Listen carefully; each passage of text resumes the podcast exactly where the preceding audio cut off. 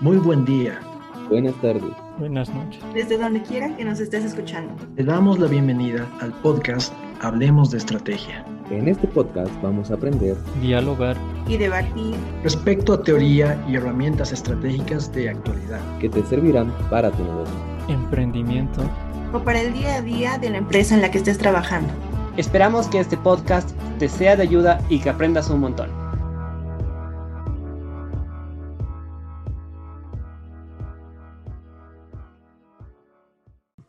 Hola nuevamente a todos nuestros queridos oyentes y sean bienvenidos a la segunda temporada, el episodio número 2 de Hablemos de Estrategia, tu podcast favorito. Hoy abordaremos el primer tema titulado Estrategias post pandemia. Para ello le voy a pedir a mi compañero que nos comente sobre qué estrategias o cuáles serían las más óptimas para aplicar en empresas nuevas, aquellas que recién están naciendo o tal vez aquellas que están a punto de nacer. Voy contigo, Cristian. Gracias, Freddy. Bueno, yo voy a hablar de, bueno, dos personas que son Porter y Minsberg, que tienen sus propias estrategias y vamos a tratar de, de ligarlas a, bueno, a las empresas de hoy en día y a lo que pueden aplicar, ¿no? En el caso de Porter, yo considero que el tema de los costes es muy importante. ¿Esto por qué? Porque una empresa que viene entrando, para una empresa que es nueva en todo caso, que es de lo que estamos hablando, eh, se necesita sí o sí entrar con costes bajos, porque uno puede que seas un emprendedor y de repente no tienes, eh, no tienes los recursos necesarios, entonces tienes que tratar de equilibrar entre costes bajos y, y, bueno, que tus ganancias se noten. En el caso de estrategia de diferenciación, eh, también mencionada por Porter, eh, para estas empresas nuevas es necesario que para salir adelante tengas algo que te diferencie del resto. Si bien no puede ser una, qué sé yo, un producto que tenga las características, eh, características que sean completamente nuevas en el mercado por un tema de tecnología, porque como ya habíamos mencionado, tienes una empresa pequeña relativamente, la diferenciación también puede estar en el diseño. Entonces es muy importante tomar en cuenta cuando se tiene una empresa nueva que para entrar en un mercado tienes que diferenciarte de las demás. Solo así vas a poder salir adelante. Ahora hablando de Minsberg, eh, bueno, mencionamos tres estrategias en específico. Eh, una es la diferenciación de precios. En el caso de la diferenciación de precios, eh, lo que queremos es que nuestros costes en comparación a nuestras ganancias se evidencien más. Es por eso que también tenemos que tener un rango amplio, que a lo mejor no se puede eh, si eres una empresa muy pequeña, pero hay que tratar de mantener un margen donde nosotros podamos jugar con los precios para que la empresa que está compitiendo directamente con nosotros no tenga ese chance de aplastarnos, por así decirlo. Luego tenemos la diferenciación a través de la calidad.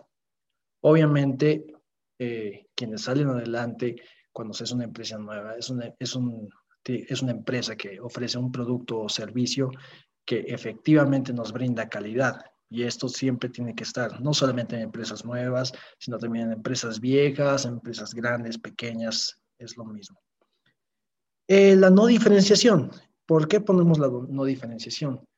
Porque, bueno, ser una empresa, nueva, pequeña, eh, también buscamos aprender de las más grandes. Probablemente no, no tenemos una idea nueva, completamente nueva. Sin embargo, podemos usar como ejemplo otra empresa que ha estado en el mismo camino y ver qué cosas, ha, qué cosas han hecho bien, tratar de emular de alguna manera.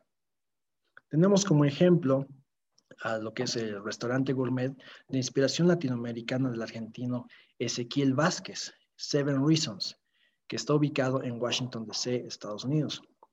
Lo que hicieron ellos fue que cuando empezó la pandemia, bueno, ellos eran una empresa nueva, eh, llevaban como dos años, eh, bueno, no una empresa, perdón, ellos tenían un restaurante nuevo, llevaban dos años en el, en el mercado de, bueno, de comida, prácticamente. Y cuando llegó la pandemia, lastimosamente tuvieron que cerrar porque ya nadie salía y todos los restaurantes prácticamente en Estados Unidos se cerraron por la pandemia.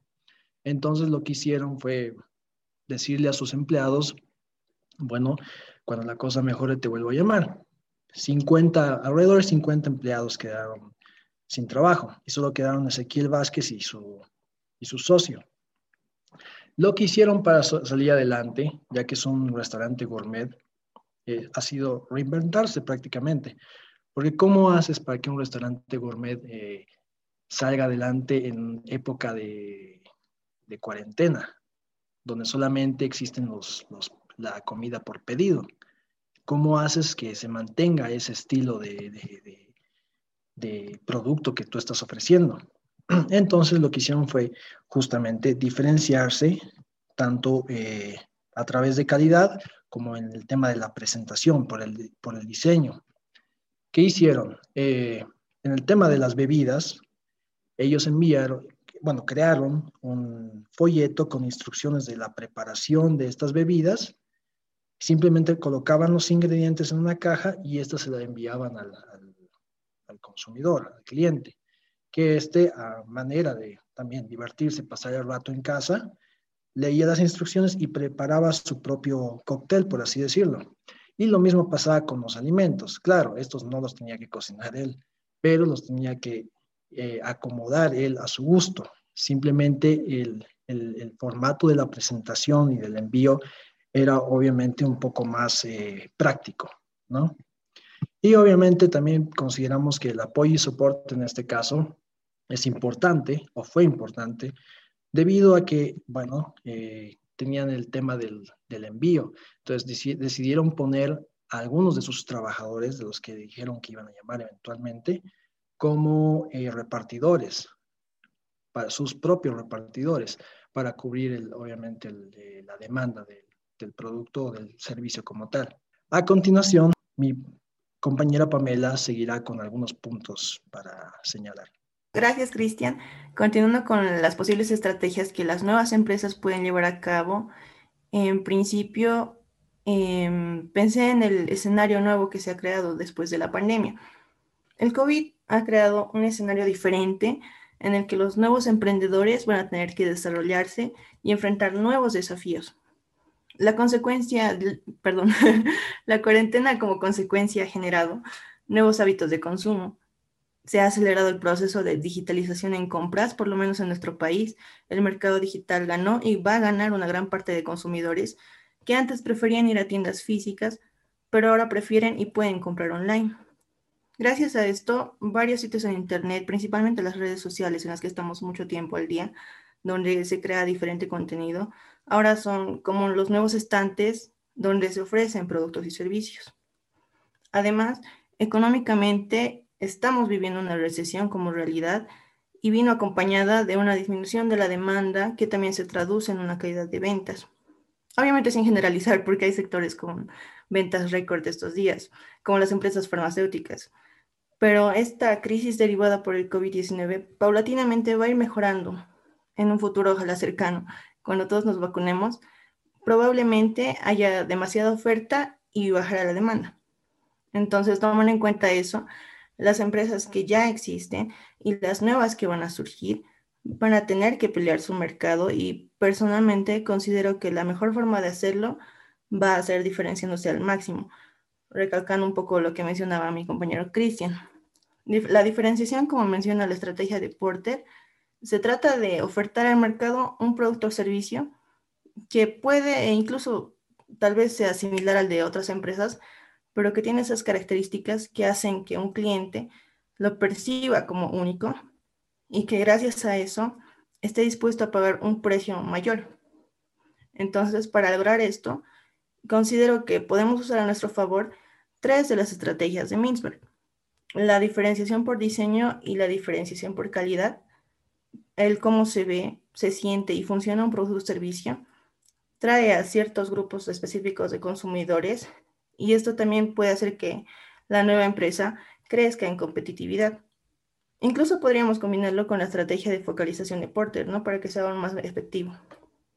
También la estrategia de diferenciación mediante el apoyo y el soporte, que siento que es una de las más importantes, porque con esta estrategia puedes llegar a crear un vínculo de lealtad con tu público.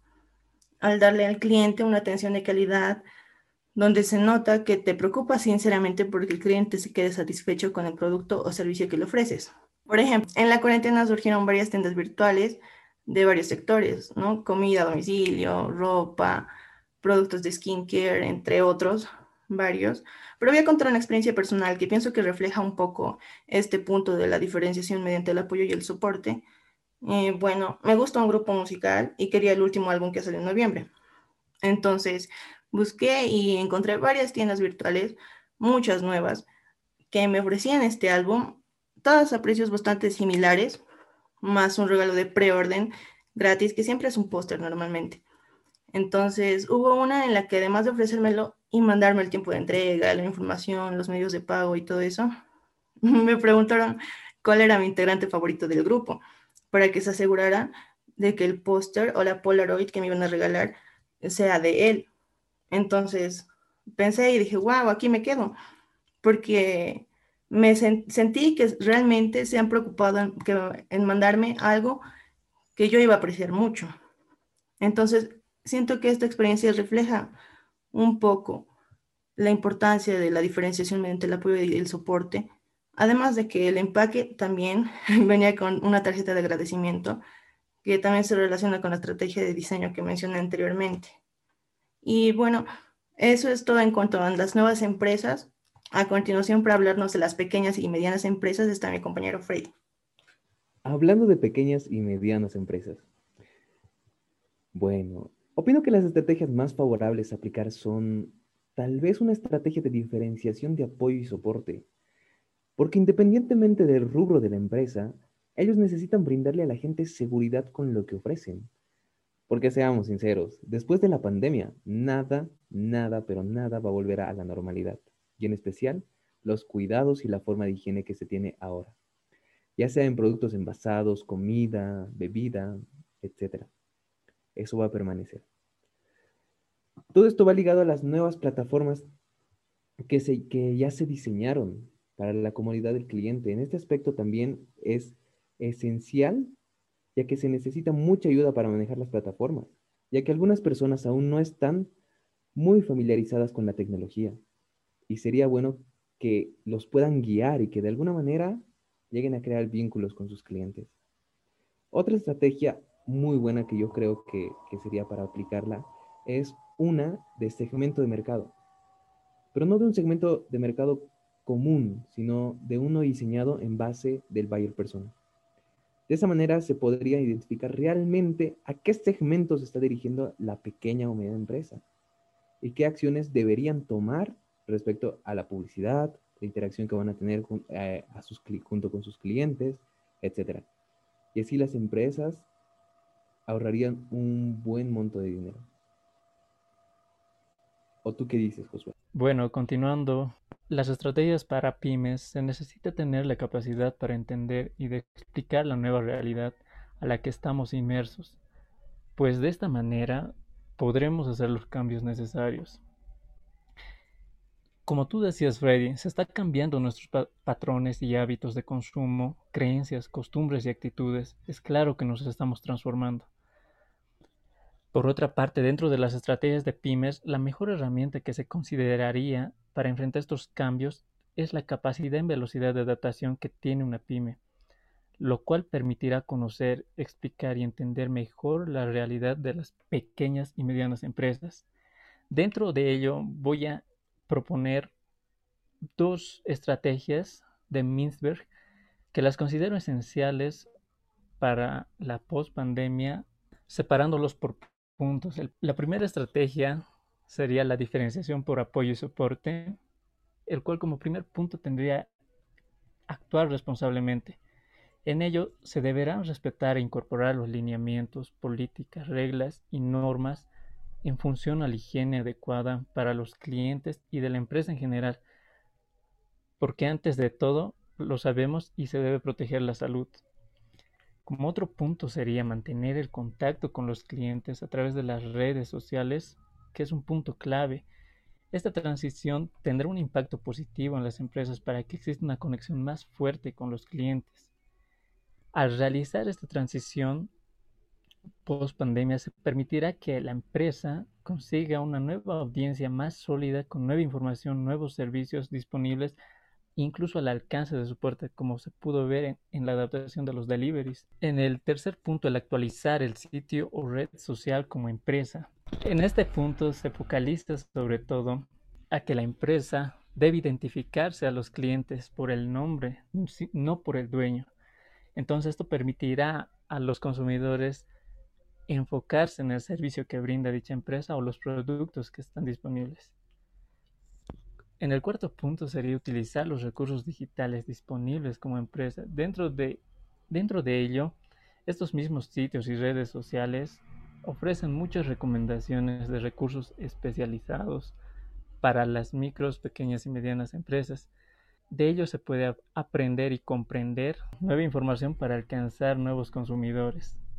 La otra estrategia que considero esencial por parte de Minsberg es la diferenciación por diseño, que generalmente las pymes pueden generar un bien producto y servicio personalizado aplicando una estrategia clave eh, que es la diferenciación por diseño, como lo menciona Minsberg, lo cual indirectamente ayudaría a fidelizar a los clientes en este momento de transición. En ello quiero citar un ejemplo de una empresa que se encuentra en Cochabamba que se dedica a la creación de gorras personalizadas. Durante esta pandemia se vio afectada, pero logró adaptarse a la creación personalizada de barbijos. Claro que cambió el ritmo en función a sus productos, pero de ello se puede aprender cómo la empresa analizó y adaptó a la realidad todo en función a la necesidad de sus clientes. En esta última parte, al adoptar y aceptar esta transformación, se podrá tomar las decisiones necesarias para hacer frente a esta situación que estamos atravesando de una manera más exitosa. Continúo contigo, Cristian. Bueno, a continuación seguimos con las grandes empresas, donde obviamente mencionaremos de nuevo a Porter y Minsberg. En el caso de Porter, eh, bueno, más que nada usamos lo que es el tema de la diferenciación. Esto porque ya es una empresa grande, una empresa con los recursos necesarios para investigar, para realizar estudios, digamos, de, mercado. Entonces, por ende, ya tienen las capacidades, los recursos para generar una diferenciación eh, que sea notable respecto a la competencia. En lo que respecta a Minsberg, bueno, tenemos el tema de la diferenciación de precios. Lo mismo, eh, las empresas grandes tienen un, un margen mucho más amplio y incluso pueden mejorar eso, el tema del, del margen, ¿no? Respecto de costes y, y, las ganancias. Luego tenemos lo que es la diferenciación a través de la calidad. En el caso de las empresas grandes, la calidad no puede faltar. Es más, si, si es una empresa grande es porque algo han hecho bien y la calidad tiene que estar ahí, por ende.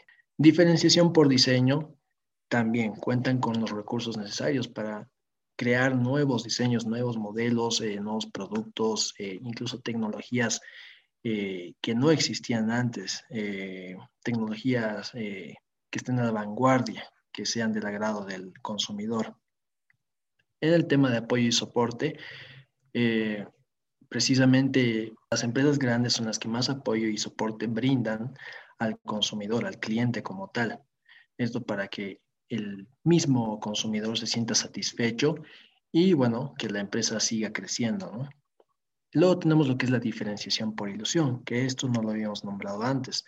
Eh, la diferenciación por ilusión se refiere más que nada a una marca que ya trae de alguna manera como estatus, es decir, como empresas como son PlayStation, por ejemplo. PlayStation es una empresa por la que ya eh, los mismos eh, jóvenes hoy en día abogan por esta, por esta marca. Unos se van por Xbox, otros se van por PlayStation, otros se van por Nintendo. ¿Qué pasa aquí? No es que la empresa les esté pagando a ellos para hacer publicidad, es simplemente que la empresa ha alcanzado ese punto donde ya genera un sentido de estatus, decir, tengo un PlayStation 5, por ejemplo, o como pasa con Apple, eh, yo, tengo un yo tengo un iPhone, un iPhone X, un iPhone 21 creo que hay hoy en día. Entonces, cuando ya alcanzas ese punto, ya estás en el punto más alto. Realmente, obviamente, puedes seguir trabajando en lo que es la, el marketing, eh, propagandas y demás. Pero cuando ya estás en ese punto, eh, ya la gente eh, implícitamente piensa en ti como, como el mejor, como algo que, que le va a brindar un tema de conversación, por así decirlo. Continuamos con mi compañero Freddy. Bueno, continuando con las grandes empresas. Yo también estoy de acuerdo con la estrategia de diferenciación planteada por Porter. Por supuesto, de hecho, el poder invertir en su propio producto para tener una mejor funcionalidad, poder de alguna manera satisfacer la necesidad del cliente, es primordial. También plantearía una estrategia de diferenciación por imagen. Porque al ser una empresa grande, ya tiene una imagen que cuidar, una imagen que vender, ya tiene un reconocimiento de alguna manera. Tal vez sea muy poco, pero ya la tiene. Entonces, tal vez sería una buena opción poder juntar tanto la estrategia por diferenciación y la estrategia por imagen.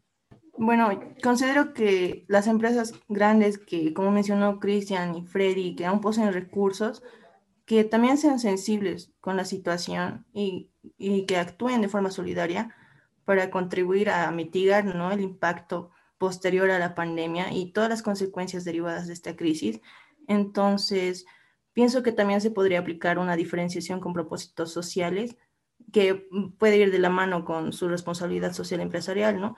Porque esto va a ayudar a que se humanice de alguna manera la marca de alguna empresa grande, también le va a dar valor a las necesidades emocionales de, su de sus clientes y también este tipo de estrategias le compromete a la marca con un propósito más allá de solo vender. Tendría una misión más grande que sería que el cliente se sienta identificado con una causa común y eso también y eso va a hacer crecer a la marca y a la empresa y también le va a dar una gran diferenciación. Y bueno, en síntesis, las estrategias más favorables mencionadas para que los negocios resurjan después de la pandemia, en el caso de, las, de los nuevos emprendimientos, son los, las estrategias de costes y de diferenciación de Porter. Y en Minsberg mencionamos la diferenciación en precios a través de la calidad, del apoyo y del soporte. En el caso de las empresas medianas y pequeñas, también hablamos de la estrategia de diferenciación por apoyo y soporte, también de diseño. También se ha mencionado la estrategia de segmento de mercado, pero diseñada en, el, en base del buyer persona. Y bueno, finalmente, las estrategias más óptimas para las grandes empresas también podrían ser de diferenciación, diferenciación en precios a través de la calidad, por diseño, apoyo y soporte y también por imagen. Bueno, hasta aquí el episodio del día de hoy. Queremos agradecerte por tu atención y esperamos haberte iluminado, aunque sea un poquito, en, bueno, en este camino de lo que son las estrategias post pandemia para empresas pequeñas, nuevas y grandes. Y recordarles a todos que pueden seguirnos en Spotify, el canal Hablemos de Estrategia. Hasta la próxima.